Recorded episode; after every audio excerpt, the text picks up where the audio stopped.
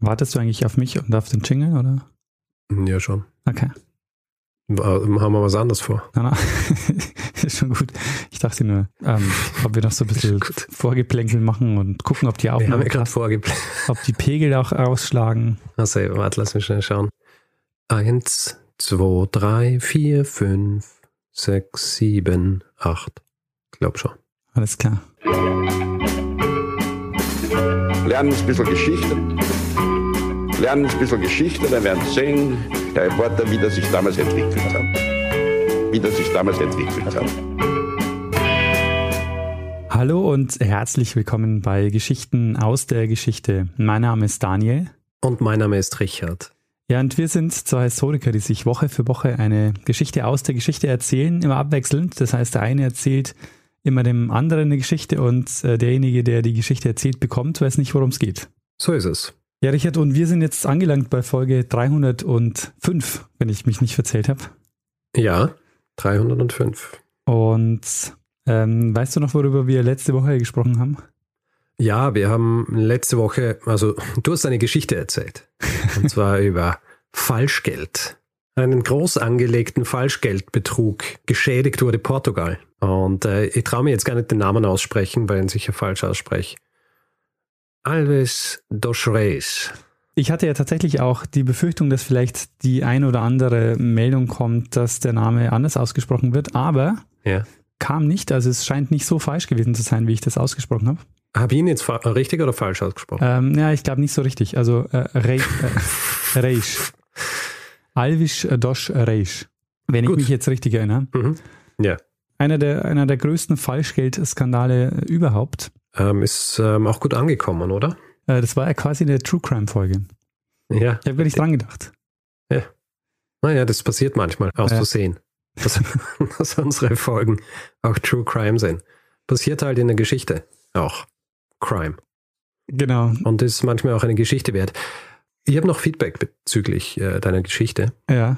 Und zwar, ich weiß, du liest nie unsere Facebook-Nachrichten. Aber äh, es hat uns äh, tatsächlich Philipp schon vor einiger Zeit oder nicht so lang her ähm, diese Folge vorgeschlagen. Also nicht nur dir, Ja. nicht nur du spezifisch hast Hinweise gekriegt, sondern wir beide eigentlich auch. Das Ding ist halt, wenn uns jemand auf Facebook was, ähm, was vorschlägt, dann ist immer schwierig, weil ich kann mich eigentlich darauf verlassen, dass du die nie liest. Also eigentlich könnte die äh, Vorschläge alle nehmen und bei mir in die Liste geben. ja. Aber ich bin dann immer ein bisschen zögerlich. Und hier war ich auch zu zögerlich, ja, weil es ist ja eine gute Geschichte, aber ich war zu zögerlich und du hast es dann gemacht. Auf jeden Fall, Philipp äh, hat auch noch angemerkt, dass es dann einen Roman gibt, den du, glaube ich, nicht erwähnt hast, oder? Nee, nee, habe ich nicht erwähnt. Es gibt einen Roman, der heißt Escudo Ja. von Thomas Gifford. Und der befasst sich mit äh, dieser Thematik. Sehr gut. Also danke, Philipp. Äh, dann hier quasi noch nachgetragen als äh, Hinweisgeber. Er hat dann auch so, weil ihr da damals eben geantwortet, weil ihr immer die Antworten schreibt auf Ja. Facebook. Und er hat dann äh, eben vor ein paar Tagen geschrieben und hat gemeint, ja, da hast du mir die Geschichte weggeschnappt. Was äh, tatsächlich auch der Fall ist. Ja.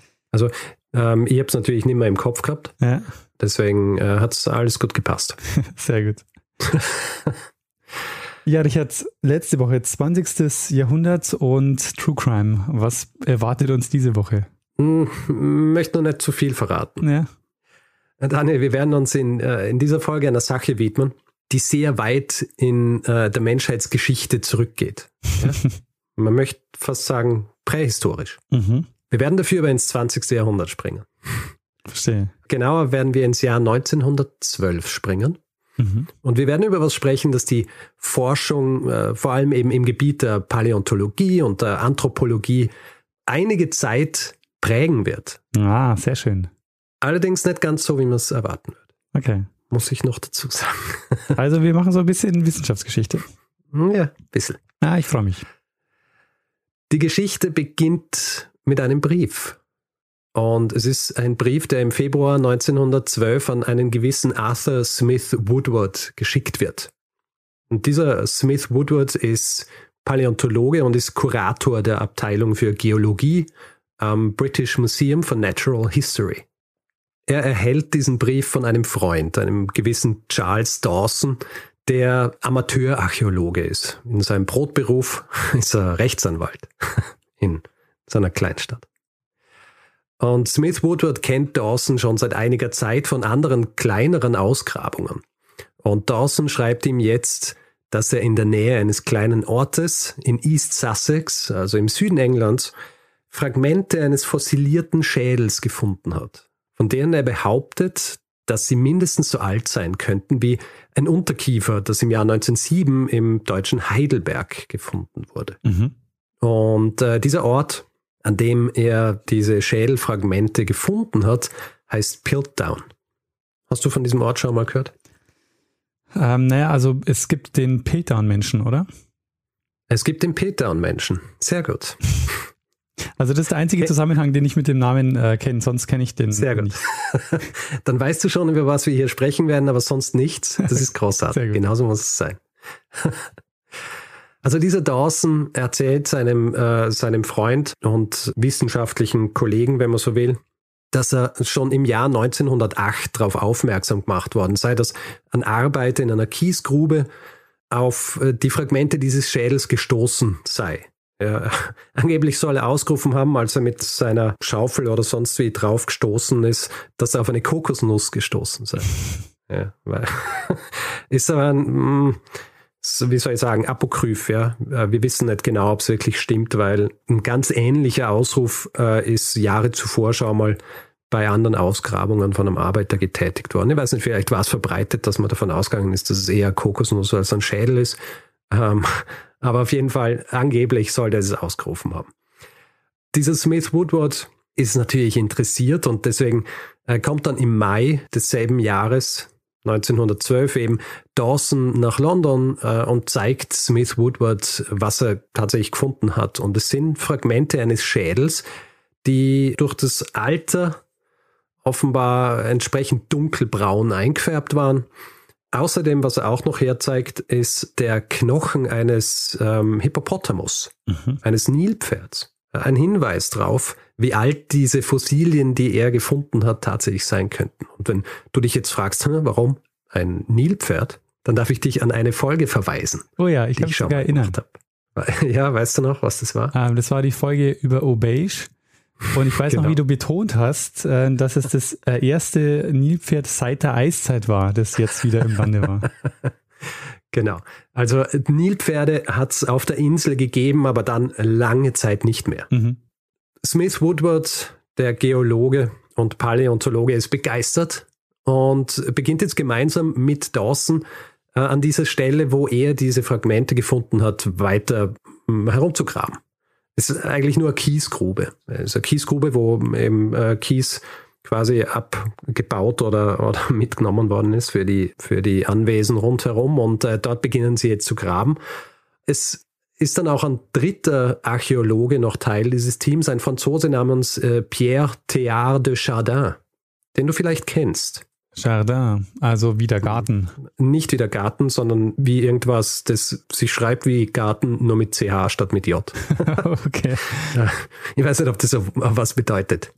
Wahrscheinlich hätte es schärfer aussprechen müssen. Ja. Nein, der ist Jesuit und Wissenschaftler. Ist jemand, der versucht hat, Wissenschaft und, und auch ähm, im Glauben so zu vereinen. Aber das ist eine andere Geschichte. Ist auf jeden Fall ein spannender Typ. Kommt noch vor nachher. Mhm. Auf jeden Fall, die drei arbeiten jetzt an dieser Kiesgrube und äh, in den darauf folgenden Monaten fördern sie dann schließlich wirklich Bahnbrechendes zutage. Es wird nämlich der Teil eines Kieferknochens gefunden ich sage Teil eines Kieferknochens, es fehlt das Kinn und es ist auch etwas abgebrochen, das ähm, in weiterer Folge noch eine gewisse Rolle spielen wird. Beziehungsweise die Tatsache, dass es nicht dran ist, wird noch eine Rolle spielen. Und zwar der Gelenkknorren. Das ist jener Teil dieses Kieferknochens, wo sich der Kieferknochen in den Schädel einfügt. Und dieser Teil ist abgebrochen. Sie finden also Schädelknochenfragmente, die ein bisschen dicker sind als äh, herkömmliche menschliche Schädelknochen und sie finden eben dieses Kiefer, das allerdings mehr dem Kiefer eines Menschenaffen ähnelt als dem eines Menschen. Aufgrund der Tatsache, dass diese beiden Teile in derselben Kiesgrube gefunden wurden, dieselbe Einfärbung aufweisen, gehen sie davon aus, dass sie zusammengehören, also dass der Schädel und dieses Kiefer zu einer Person gehört haben. Ein weiterer Indikator, dass dieses Kiefer, das sie finden, dieser Kieferknochen, dass er nicht am Menschenaffen gehört hat, sondern dass er am Menschen gehört hat, ist, dass dieses Kiefer auch Backenzähne enthält. Backenzähne an sich haben auch Menschenaffen. Allerdings diese zwei noch im Kieferknochen enthaltenen Backenzähne äh, weisen nicht die Artabnutzung auf, die man bei Menschenaffen sieht, ja, sondern sie, sie weisen die Abnutzung auf, die man bei Menschen sieht. Du fragst dich jetzt, wie kann man das unterscheiden? Ja, warum ist das so? Wie kann man das unterscheiden und warum ist das so? Es ist so, die Eckzähne von Menschenaffen sind so groß, dass wenn sie Dinge kauen, können sie nur vor und zurück. Was beim Menschen anders ist. Ja? Also wir haben Eckzähne, die nicht so hoch sind. Deswegen können wir auch seitlich kauen. Deswegen sind die Abnutzungen anders als bei, bei denen von Menschenaffen. Und mhm. sie sehen das und sagen, gut, muss ein Mensch gewesen sein. Und diese beiden Dinge gehören zusammen. Dieser Fund ist jetzt aus mehreren Gründen außergewöhnlich, auf die ich später noch kommen werde, und sorgt dafür, dass äh, Smith, Woodward und Dawson dann im Dezember 1912 vor der Geological Society in London, die wissenschaftliche Paläontologie-Elite, sie zeigen ihre Erkenntnisse her aus diesen Funden, äh, zeigen auch eine mögliche Form des Schädels und zwar rekonstruiert von Smith Woodward selbst. Ja. Also basierend auf den Schädelfragmenten. Du musst dir das ja auch so vorstellen, es war nicht ein ganzer Schädel, der gefunden worden ist, sondern es waren Teile eines Schädels und mit Gips wird dann eben so eine mögliche Rekonstruktion dieses, äh, dieses Schädels gebaut. Mhm. Arthur Smith Woodward gibt jetzt diesen Fund beziehungsweise diesem, diesem Fossil einen wissenschaftlichen Namen und zwar nennt er es Eoanthropus dawsoni was auf Englisch bedeutet äh, Dawson's Dawn Man. Die etwas poetischere deutsche Übersetzung dafür ist Dawsons Mensch der Morgenröte. Dieser Fund ist nicht nur für die Engländer eine große Sensation, sondern auch für viele andere Wissenschaftler in diesem Gebiet. Und ich sage jetzt Wissenschaftler wissentlich, dass zu jenem Zeitpunkt eben das in erster Linie Männer waren. Ja. Es gibt zwei wichtige Gründe, warum das so ist. Und um die zu verstehen, müssen wir noch ein bisschen weiter zurückgehen in der Zeit. Nicht viel weiter, aber ein bisschen. Und zwar in die Mitte des 19. Jahrhunderts. Im Jahr 1859 veröffentlicht nämlich ein gewisser Charles Darwin ein Werk namens On the Origin of Species. Hast du vielleicht schon mal gehört davon? ja. Darin wird seine Evolutionstheorie vorgestellt. Ist wahrscheinlich eines Und der bekanntesten wissenschaftlichen Werke überhaupt, oder? Ja. Und wie wir wissen, diese Evolutionstheorie, die schlägt ein wie eine Bombe. Plötzlich gibt es die passende Theorie, wie Pflanzen und Tiere entstehen, entstanden sind, basierend auf dieser minutiösen Arbeit äh, Darwins. Im Jahr 1871, also zwölf Jahre später, veröffentlicht Charles Darwin dann ein weiteres Buch namens The Descent of Man. Und hier wendet er jetzt quasi diese Evolutionstheorie auf den Menschen an. Und natürlich gibt's hier enorm viele Zweifler etc., weil ist ja alles ganz neu. Das Ganze sorgt aber schon für Umdenken in der Wissenschaft. Was nämlich gleichzeitig auch passiert ist, dass es vor allem in Europa und Asien Funde gibt, die ähm, so ein bisschen schon der, der empirische Unterbau für die Theorie Darwins werden. Also im Jahr 1856 finden Arbeiter im Neandertal in Deutschland Knochen, die zwar humanoid aussehen, aber eben auch nicht so richtig. also sie finden Schädelteile, die zum Beispiel viel äh, flachere Stirn haben, die äh, dickere Knochen haben. Außerdem haben die über den Augen, eine sogenannte Überaugenwulst. Und auch in Spanien und Belgien und äh, Kroatien werden sehr ähnliche Knochen gefunden in den folgenden Jahrzehnten. Interessant hier spezifisch jetzt, was die äh, Funde im Neandertal angeht, im, im Jahr 1856. Zu jener Zeit ist ja Darwins Theorie noch äh, quasi gerade kurz vor der Veröffentlichung und deswegen, als dann diese Knochen gefunden werden im Neandertal, gibt es zuerst die Theorie, dass es kranke Menschen waren, die hier vergraben sind. Ja, also die dickeren Knochen, äh, die andere Kopfform als die des modernen Menschen. Da wird zuerst einmal davon ausgegangen, dass es wahrscheinlich Missbildungen sind. Aber im Laufe der Zeit, vor allem eben äh, aufgrund der Theorien von Darwin, kommt man dann bald zu dem Schluss, dass es sich bei diesen Funden tatsächlich um Verwandte des modernen Menschen handeln muss. Und in Frankreich werden auch Fossilien gefunden, zum Beispiel der Cro-Magnon-Mensch. Und auf der indonesischen Insel Java werden im Jahr 1891 Fossilien gefunden, die man heute kennt als den Java-Mensch, also dem Java-Mensch zugeschrieben werden, nach heutigem Wissensstand ungefähr eine Million Jahre alt. Also alle haben ihre Frühmenschen, aber die Engländer noch nicht. Genau so ist es. Äh, und für die ist das natürlich ein Problem. Ja. Also wir sind jetzt Anfang des 20. Jahrhunderts und äh, Westengland haben wir schon so oft gehabt in diesem Podcast und England ist einfach das Imperium gewesen, ja, die Empire, diese große Macht, die sie die vorigen Jahrhunderte gehabt haben. Anfang des 20. Jahrhunderts schwindet es schon sehr. Und wir wissen auch, dass die Engländer einen ziemlichen Nationalstolz haben. Und der leidet jetzt natürlich darunter, dass sie ähm, auf der Insel noch keine Fossilien gefunden haben. Also es ist ich glaube, irgendwo habe ich gelesen, dass die Kontinentaleuropäer sich lustig machen über die Paläontologie in äh, England und sie mehr als Pebble Collectors darstellen. Ihr habt ja noch nicht mal Frühmenschen. Richtig. Das heißt, sie sind natürlich auf der Suche nach so einem Fossil. Ähm, und ein Fund wie dieser Piltdown-Mensch, wie er dann benannt wird, umgangssprachlich, der zu jener Zeit dann auf ungefähr 200.000 bis 500.000 Jahre geschätzt wird vom Alter her, das wird dann bedeuten, dass die eigentliche Wiege der Menschheit eben nicht in Deutschland oder Belgien oder Spanien oder Frankreich liegt, sondern in England. Ja, okay. Die Zeitungen titeln natürlich entsprechend, nachdem das im Dezember 1912 äh, vorgestellt wird. London Times, Manchester Guardian und viele andere sagen, es ist der wahrscheinlich sensationellste Fund für die, für die Paläontologie überhaupt. Ein Schreiberling versteigt sich sogar zu der Aussage, dass der erste Mensch ein Englishman war. Ja. Das ist aber nicht der einzige Grund, warum dieser Fund so, so, so eine große Sensation war. Und auch sehr begrüßt worden ist von der, von der wissenschaftlichen Community, nicht nur in England, sondern auch auf der ganzen Welt.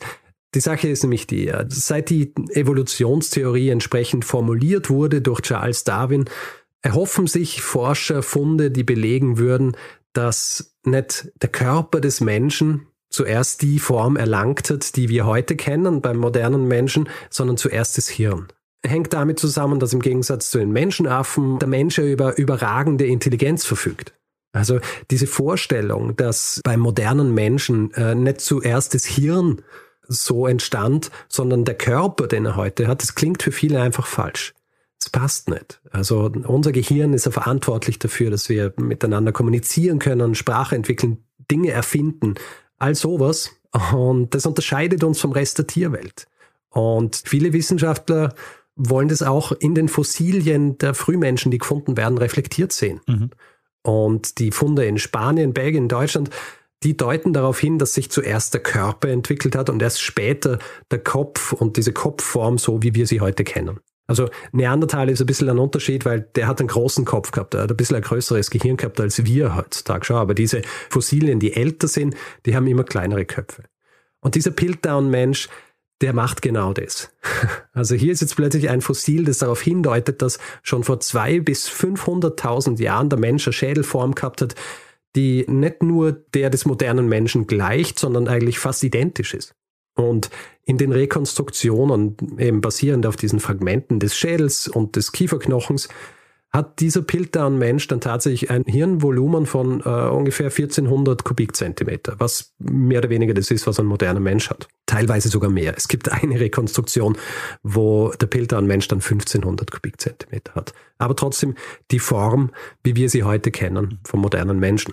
Und im Vergleich zu anderen Funden, eben vor allem die des äh, Java-Menschen, äh, ist es sehr viel. Also Java-Mensch zum Beispiel, da wird das Hirnvolumen auf ungefähr 900 Kubikzentimeter geschätzt.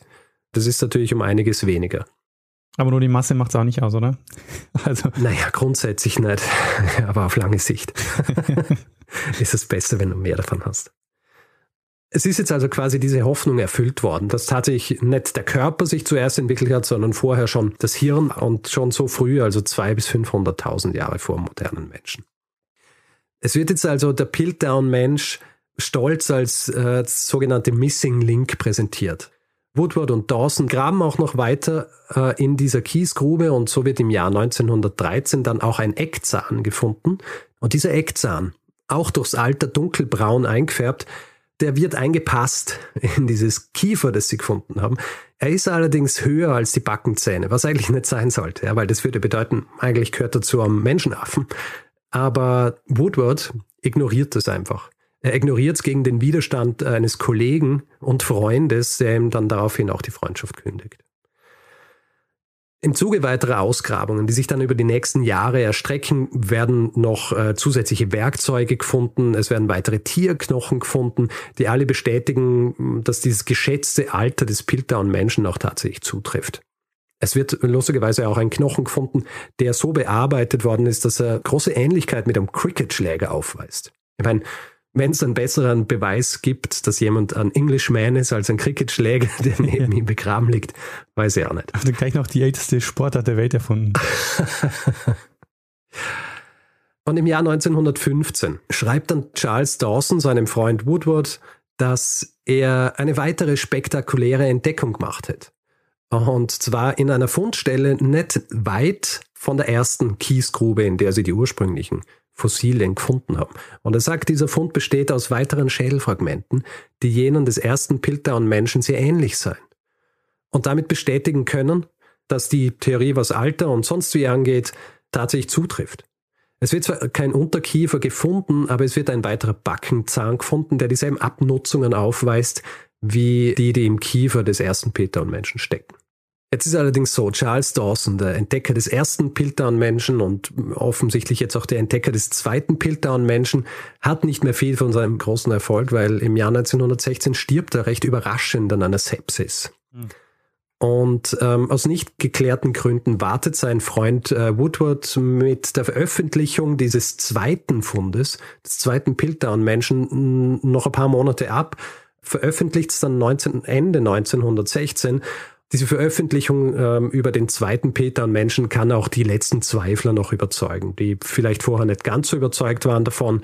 Die sehen das jetzt als einen Beweis und konvertieren quasi auch zum Glauben an den Piltdown-Menschen. Jetzt wird natürlich alles gut sein. Die Engländer haben ihren eigenen Frühmenschen und die Wissenschaft ist zufrieden, weil sich das Hirn zuerst entwickelt hat. Allerdings äh, für all jene, die im, äh, in Europa und in Asien und sonst wie äh, Dinge gefunden haben, die sind nicht ganz so überzeugt davon. Mhm. Weil alle Funde zur Frühgeschichte des Menschen deuten einfach darauf hin, dass sich zuerst der Körper entwickelt hat und dann das Hirn. Der Peter und Mensch ist hier einfach ein Ausreißer. Und wie sehr er ein Ausreißer ist, das zeigt sich dann auch in den folgenden Jahrzehnten. Zum Beispiel in den 1920er Jahren werden in einer Höhle in der Nähe Pekings Fossilien gefunden, die heute dem Homo erectus zugeschrieben werden. Das heißt, dem aufrechtgehenden Menschen.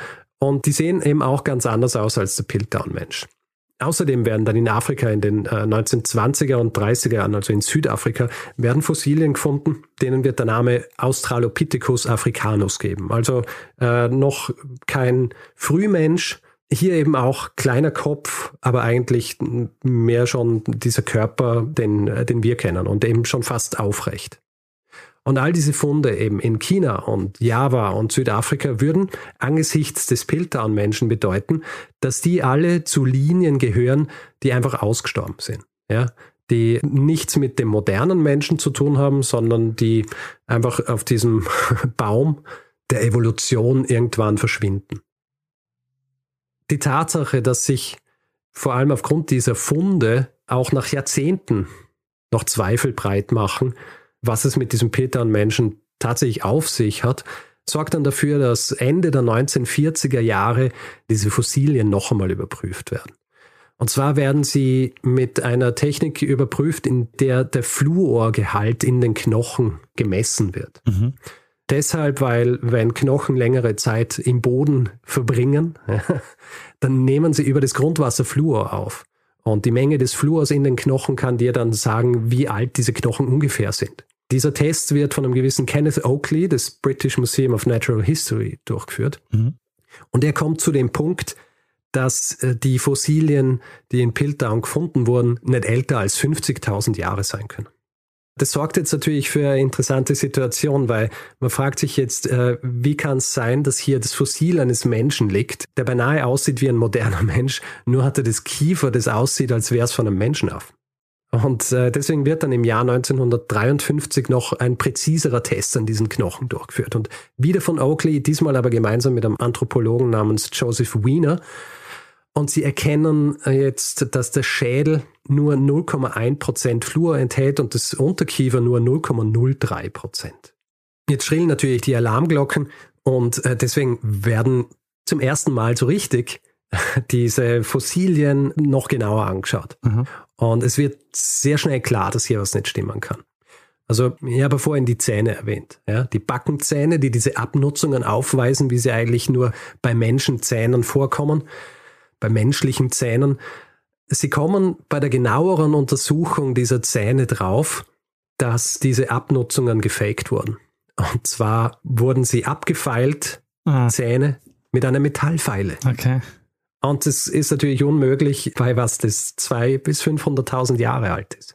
Und vorhin habe ich auch erwähnt, dass äh, dieses Kiefer, dieses, dieser Kieferknochen, den sie finden, dass dem was fehlt, nämlich äh, dieser Teil, wo sich das Gelenk bzw. wo sich das Kiefer in den Schädelknochen fügt. Mhm. Und bei genauerer Betrachtung dieses Knochens wird klar, dass dieses Teil einfach abgeschlagen worden ist. Und zwar aus dem Grund, weil es einfach nicht in den Schädel gepasst hätte.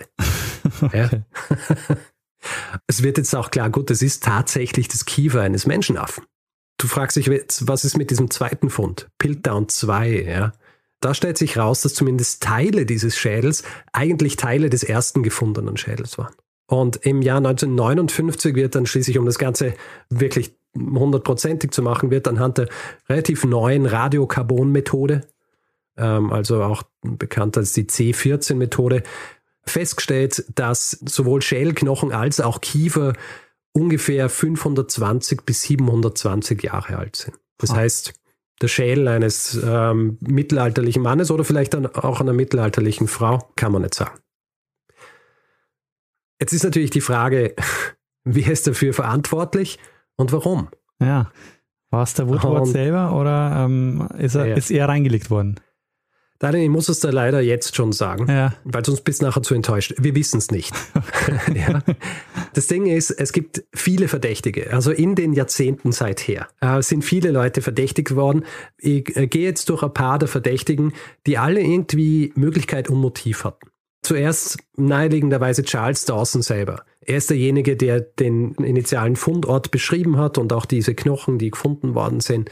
Er war eigentlich immer involviert bei, ähm, bei den Ausgrabungen und wenn immer was, äh, wenn auch immer was gefunden worden ist. Er ist auch derjenige, der Piltdown 2 gefunden hat und interessanterweise, er stirbt, bevor er Woodward sagen kann, wo eigentlich dieser zweite Fundort war. Woodward, als er veröffentlicht, dass ein zweiter Schädel gefunden worden ist, verheimlicht es. Er, er, er sagt ja, er weiß, wo der zweite Fundort ist. Hat es aber nie gewusst. Und das Motiv von Charles Dawson ist eigentlich recht einfach erkennbar. Er ist Amateurarchäologe, eigentlich ja Rechtsanwalt und wollte wahrscheinlich einfach äh, die Anerkennung der wissenschaftlichen Community. Zeigt sich auch darin, dass er eine gewisse Historie gehabt hat, was den Fund von Fossilien oder auch antiken Ausgrabungen angeht. Also er soll zum Beispiel auch römische Fliesen gefunden haben, die höchstwahrscheinlich auch nicht echt waren. Es gibt ein Buch von einem gewissen Miles Russell, der ausführlich über Charles Dawson geschrieben hat und der relativ schlüssig aufzeigt, dass Charles Dawson höchstwahrscheinlich in einer Position war, was sein Wissen angeht über die menschliche Anatomie und auch die Motive gehabt hätte, diese Fälschung durchzuführen. Beweisen lässt sich natürlich nicht.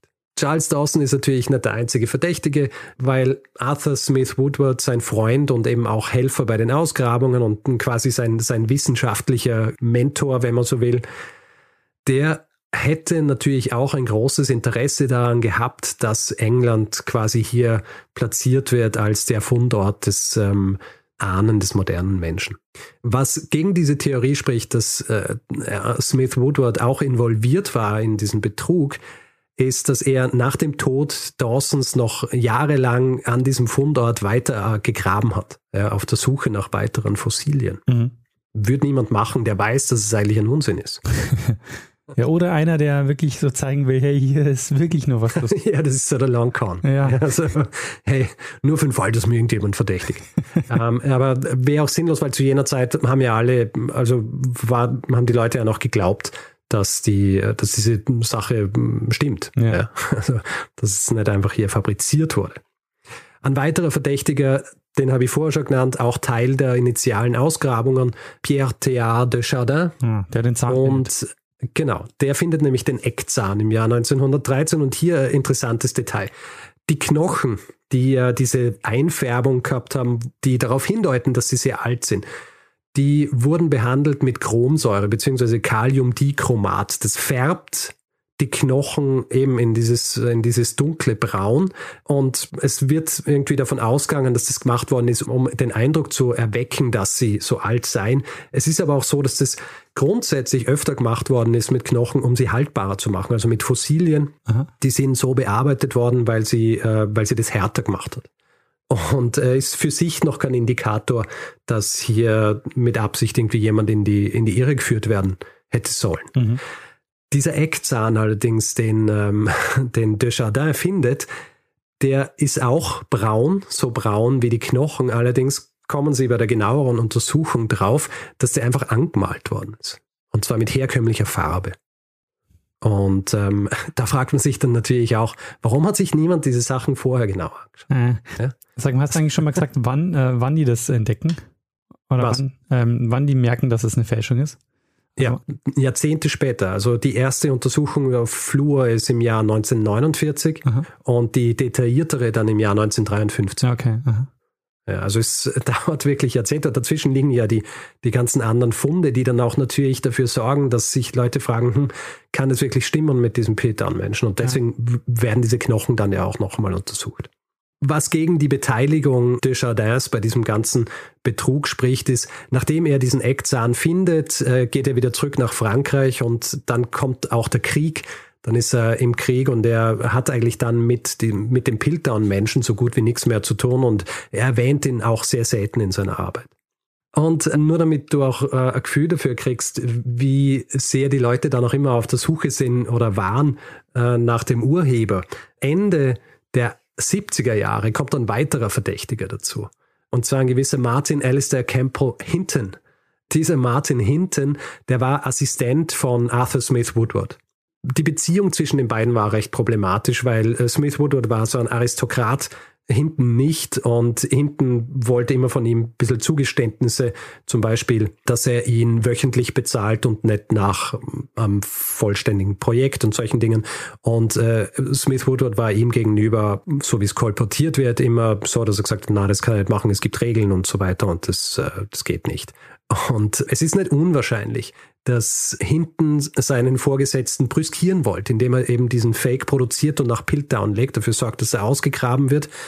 Ich habe auch gelesen, er war Lamarckist im Gegensatz zu Smith Woodward, der ein Anhänger Darwins war. Mhm, ja. Und die Lamarckisten, weiß nicht, ob wir das schon mal irgendwie besprochen haben, äh, ich glaube wahrscheinlich eh im Zuge des... Ähm, äh, du meinst die Folge über Lysenko? Ja, genau. Und äh, Lamarckisten sind ja auch der Meinung, dass Eigenschaften, die im Laufe eines Lebens erworben werden, an Nachkommen weitergegeben werden. Ja. Und äh, es steht natürlich im krassen Gegensatz zur Theorie Darwins. Und es wird gemutmaßt, dass das ein Motiv sein hätte können für hinten. Es ist auch so, dass er Mitglied der zoologischen Abteilung des British Museum war. Deswegen hat er auch Zugang gehabt zu, äh, zu den äh, Fossilien diverser Menschenaffen. Der Grund, dass er so spät erst verdächtigt wurde, äh, ist die Tatsache, dass nachdem er das Natural History Museum verlassen hat, eine Truhe im Lager gefunden wurde, die ihm gehört hat, die voller Knochen und Zähne war, die auf sehr ähnliche Art und Weise ähm, eingefärbt und auch zugefeilt wurden, ähm, wie jene, die beim Piltdown-Menschen gefunden wurden. Hm. Und auch in seiner Wohnung werden Zähne gefunden, weil er angeblich ein Horder war. Er hat nichts weggeworfen. Ähm, nach seinem Tod werden die auch in seiner Wohnung gefunden und sind auch ähnlich bearbeitet worden. Also, das ist ein Indikator, dass er es auch sein hätte können.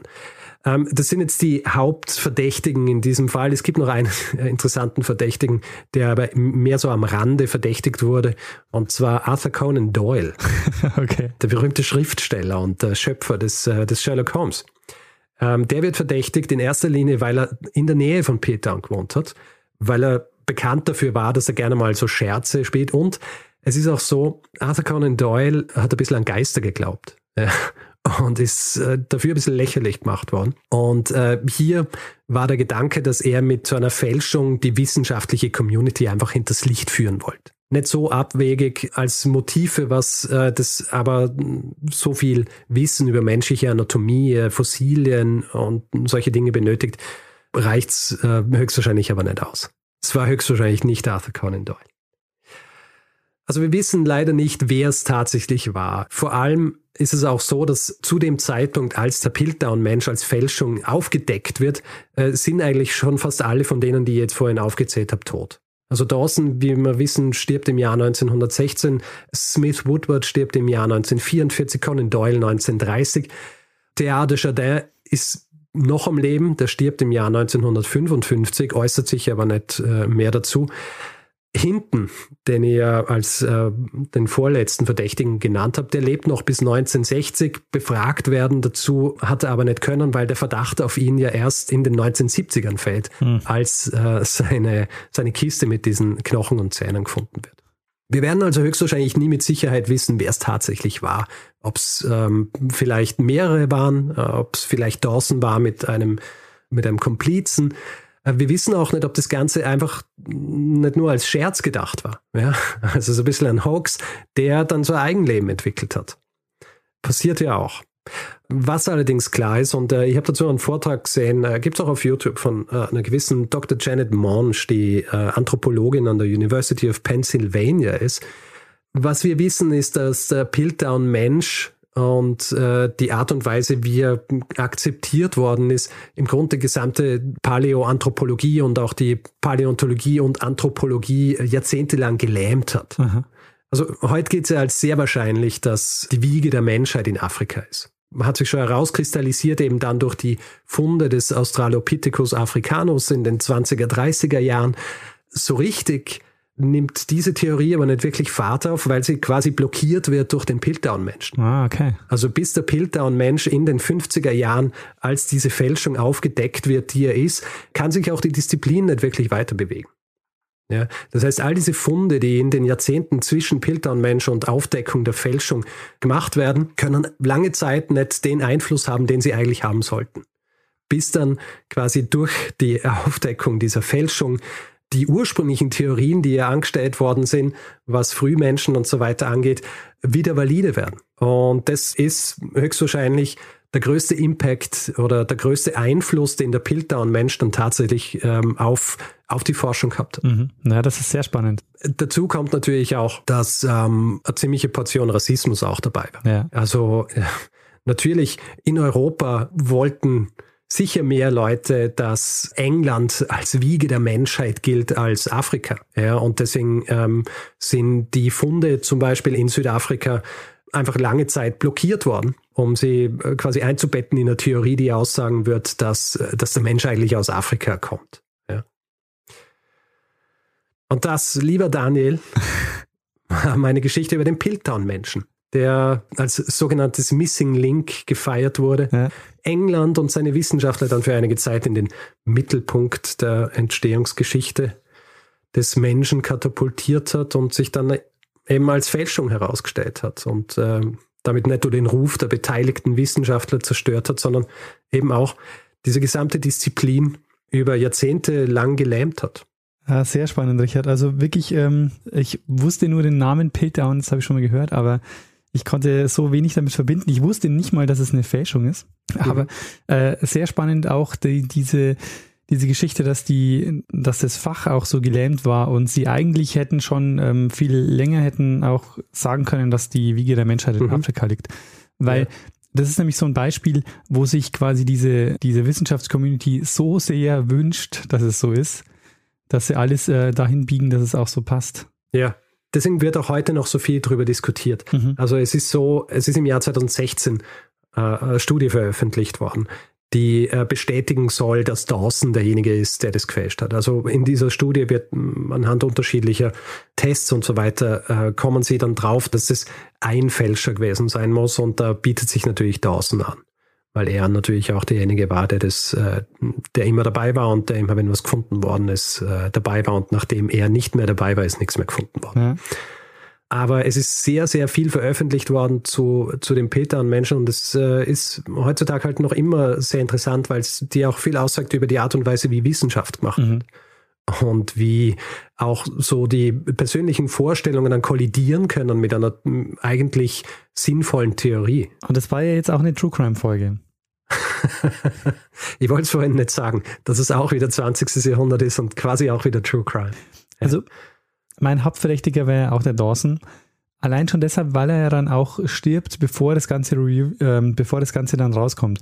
Weil ja, also so wie fast alle eigentlich, die beteiligt waren. Weil, aber würde man, ja genau, weil man würde doch eigentlich erwarten, dass die Person irgendwann mal mit der Wahrheit irgendwie rüberkommt, oder? Ja.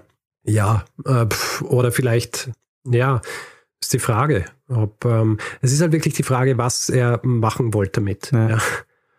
wollte er, ähm, ich meine, an, angesichts der Tatsache, dass er Amateurarchäologe war, hat er wahrscheinlich Bescheid gewusst über was gerade passiert im Feld. Ja, also er hat gewusst, welche Fossilien gefunden worden sind. Er hat äh, den, den Kieferknochen erwähnt, der in Heidelberg gefunden wurde im Jahr 1907. Das heißt, er hat schon gewusst, dass hier quasi ein Rennen läuft. und äh, wollte vielleicht tatsächlich einerseits sich profilieren und andererseits auch England in den Mittelpunkt stellen. Ähm, aber man kann es nicht, nicht sagen. Naja, also eine Sache würde ich schon sagen, kann man an der Geschichte auf jeden Fall ablesen ähm, dass die Wissenschaftscommunity nicht funktioniert hat oder einfach der Weg, wie Wissenschaft ja. eigentlich funktionieren sollte, mhm. nicht funktioniert hat. Also diese wissenschaftliche Community, und das ist ja das Gute an Wissenschaft, ist ja kein, kein homogenes System. Und natürlich, äh, die viele Wissenschaftler in, in Europa und eben, äh, also vornehmlich Europa zu jener Zeit, die haben schon gezweifelt an dieser Geschichte. Also die haben ja dann auch neue Fossilien gefunden, äh, neue Knochen, die eben auf was ganz anderes hinweisen. Und wenn sich dann hier so die Beweislast auf der einen Seite einfach, äh, wenn die so massiv wird, dass die ursprüngliche Theorie, die sie anfangs gehabt haben, bestätigt wird und dann steht hier dieses, dieser eine Fund im Weg, ja, der so absurd ist eigentlich dann ähm, ist höchstwahrscheinlich schon gezweifelt worden, aber es ist halt schwierig, dann äh, dagegen anzukommen, wenn, wenn das von vielen auch akzeptiert wird als die vorherrschende Theorie. Naja. Also es ist schon äh, sehr beeindruckend, wie lang es gedauert hat, bis sich jemand diese Knochen ähm, und die Zähne einfach genauer angeschaut hat. Das also das, weil viele, die natürlich mit diesem Ding gearbeitet haben, die haben mit Rekonstruktionen des Schädels gearbeitet. Ja der, die natürlich auch wieder unterliegen der Interpretation. Ja. Deswegen hat es ja zum Beispiel zwei, drei unterschiedliche Rekonstruktionen dieses Piltdown-Menschen gegeben, weil man sich da auch schon nicht ganz einig war, wie jetzt dieser Kieferknochen wirklich positioniert ist. Ja. Das wäre nämlich jetzt auch meine nächste Frage gewesen. So hätte jemand wie der Woodward ähm, angenommen, der wusste nicht, dass es eine Fälschung ist. Also hätte der das, wenn er wirklich nochmal drauf geguckt hätte und mit allem, was er an wissenschaftlichen Expertise hat, äh, wenn er da drauf schaut, hätte der das als Fälschung erkennen müssen? Ja, ja, sicher. Zum Beispiel auch äh, diese Backenzähne wurden zwar entsprechend bearbeitet, dass ähm, so aussieht, als wäre es die Art der Abnutzung, die bei Menschen vorkommt.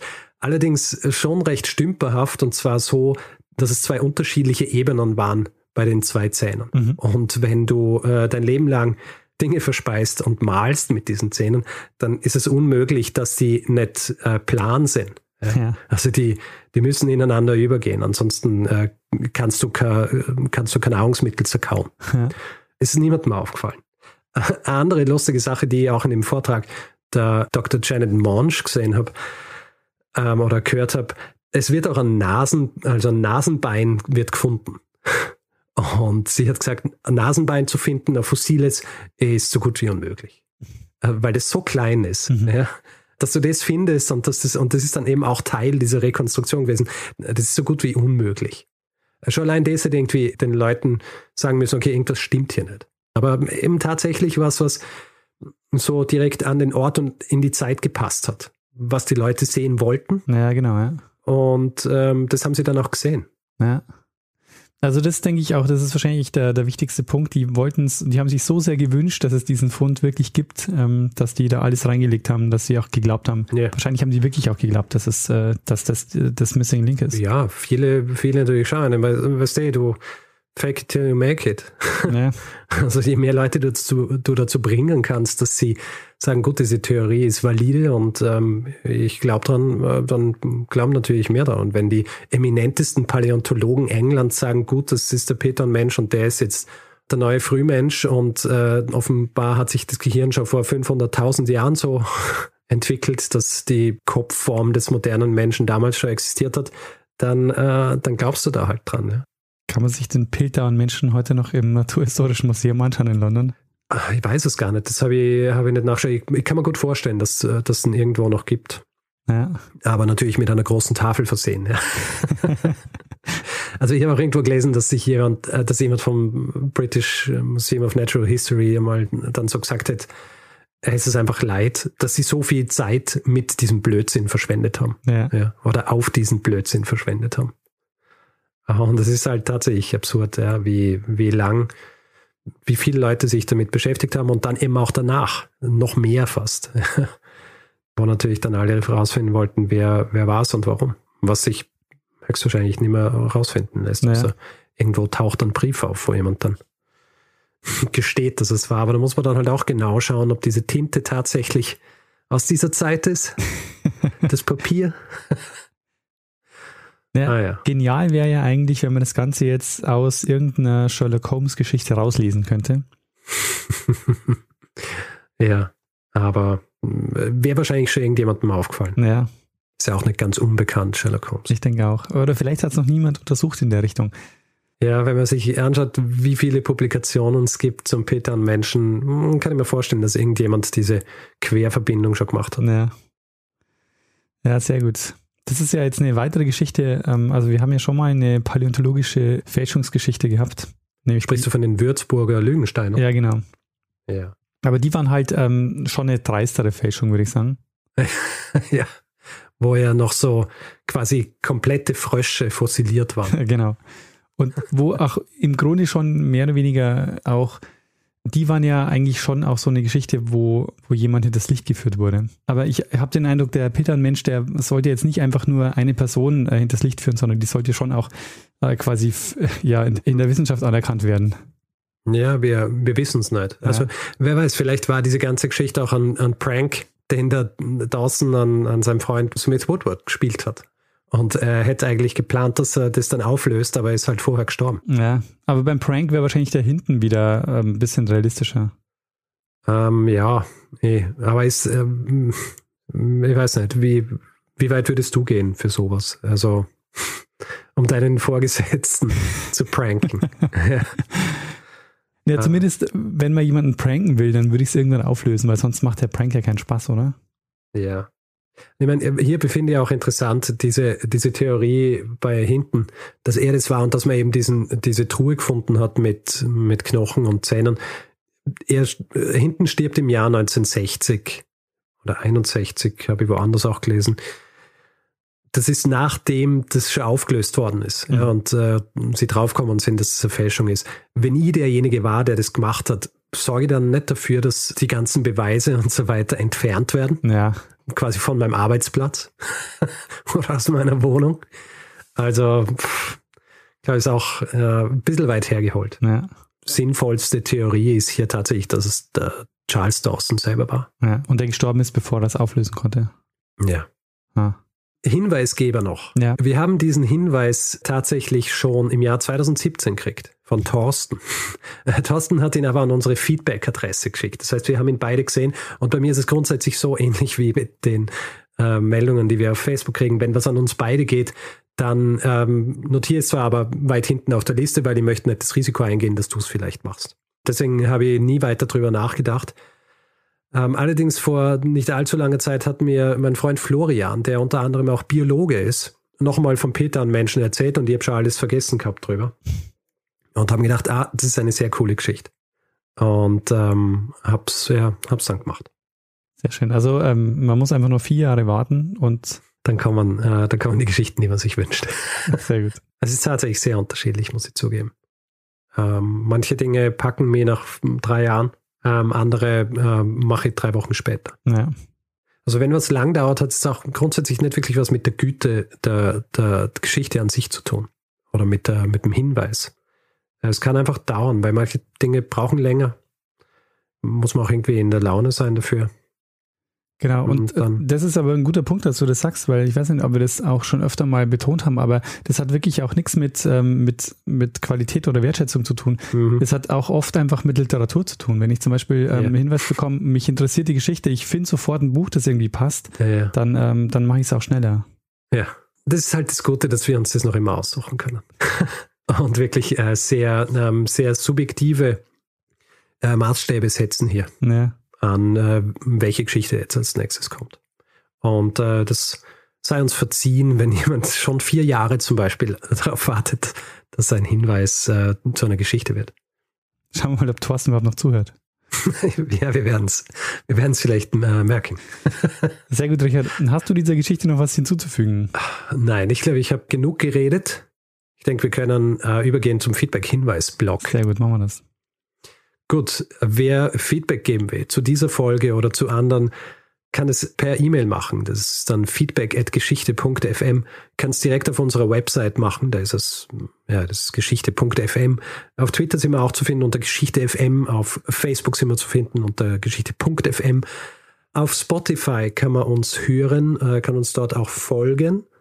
Und wer uns reviewen will, Sterne vergeben etc., kann es zum Beispiel auf Apple Podcasts machen. Das ist gut für unsere Sichtbarkeit, weil es einfach die bekannteste Plattform für solche Dinge ist. Oder auch auf panoptikum.io oder einfach grundsätzlich überall, wo man Podcasts bewerten kann. Und wer keine Lust hat, hier in diesem Podcast Werbung zu hören, hat die Möglichkeit, sich via Steady einen, einen Feed zu kaufen für 4 Euro im Monat. Da bekommt ihr dann einen Feed mit den Folgen, die auch jeden Mittwoch Vormittag erscheinen, aber dann eben jeweils ohne Werbung. Ihr findet das Ganze unter geschichte.fm slash steady. Außerdem freuen wir uns, wenn ihr uns ein bisschen was in den Hut werft und dabei uns unterstützt, hier jede Woche eine Geschichte zu erzählen. Ihr findet alle Hinweise, die ihr dazu braucht, auf der Webseite und wir haben den Link dazu in den Show Notes. Wir bedanken uns in dieser Woche bei Sarah, Johann, Elena, Jakob, Fabian, Laura, Kim, Stefan, Silke, André, Tom, Marvin, Christopher, Simon, Frederik, Katharina, Lorenz, Stefanie, Jan, Michael, Saskia, Oliver, Günther, Martin, Jonathan, Sofian, Georg, Judith, Susanne, Markus, Tom, Iris, Sven, Johann, Alex, Claudia, Ria, Sebastian, Michael, Katrin und Matthias. Vielen, vielen Dank für eure Unterstützung. Ja, vielen herzlichen Dank. Tja, Richard, dann würde ich sagen, machen wir das, was wir immer machen. Genau. Geben wir dem einen das letzte Wort, das er immer hat. Bruno Kreisky. Lernen ein bisschen Geschichte. Lernen ein bisschen Geschichte, dann werden Sie sehen, der Reporter, wie das sich damals entwickelt hat. Wie das sich damals entwickelt hat. Und äh, bevor es hier jetzt weitergeht, folgt noch eine kleine Werbeunterbrechung. Werbung. Ich sage nie Werbeunterbrechung. Also, Werbeeinschaltung. Entschuldigung, Einschaltung. Ende der Werbung. Ende der Werbung.